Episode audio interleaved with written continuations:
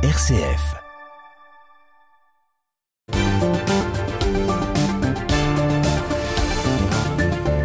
Et on retrouve tout de suite Raphaël Delacroix pour euh, sa carte blanche hebdomadaire. Bonsoir Raphaël. Bonsoir Thomas. Alors ce soir, vous nous parlez du planning familial qui aujourd'hui, selon vous, dérive sérieusement vers le transactivisme, la théorie du genre et autres intersectionnalités. Et oui Thomas, c'est une enquête de nos confrères du Figaro qui pointe sans ménagement la folie dans laquelle s'est plongé le planning familial. Alors on connaissait hein, son action militante pour l'avortement et la contraception, ça c'est le cœur de métier historique pourrait-on dire.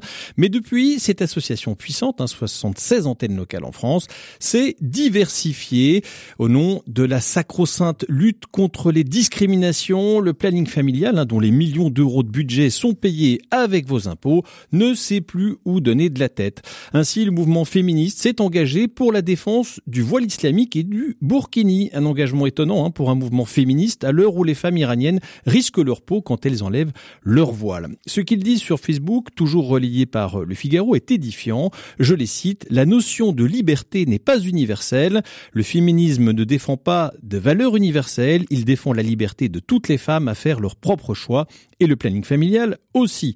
Alors j'imagine hein, le mouvement expliquer aux Ukrainiens que la liberté n'est pas une valeur universelle, c'est juste hallucinant. Alors, une des activités principales du planning familial, c'est l'éducation sexuelle dans les écoles et les collèges. Oui Thomas, 80 000 élèves en France ont eu la joie d'entendre en 2022 ces prédicateurs d'un nouveau genre leur parler des sexualités. Alors déjà, il faut sortir son dictionnaire. Hein. Par exemple, au planning, on ne parle plus de femmes, mais de personnes à ressenti de genre féminin avec ou sans utérus. Et là, les amis, c'est open bar, hein, tout est possible. C'est nos limites entre hommes, entre femmes, à deux, à trois, à combien vous voulez. PMA pour tous, hommes enceints. Oui, oui, les, hommes hein, qui portent des bébés, tout cela fait partie euh, du corpus du planning. N'en jetez plus. C'est enseigné dans l'école publique, l'école de la République, et bien sûr avec vos impôts, messieurs, dames. Ce que je trouve étonnant, hein, c'est que personne ne dise rien.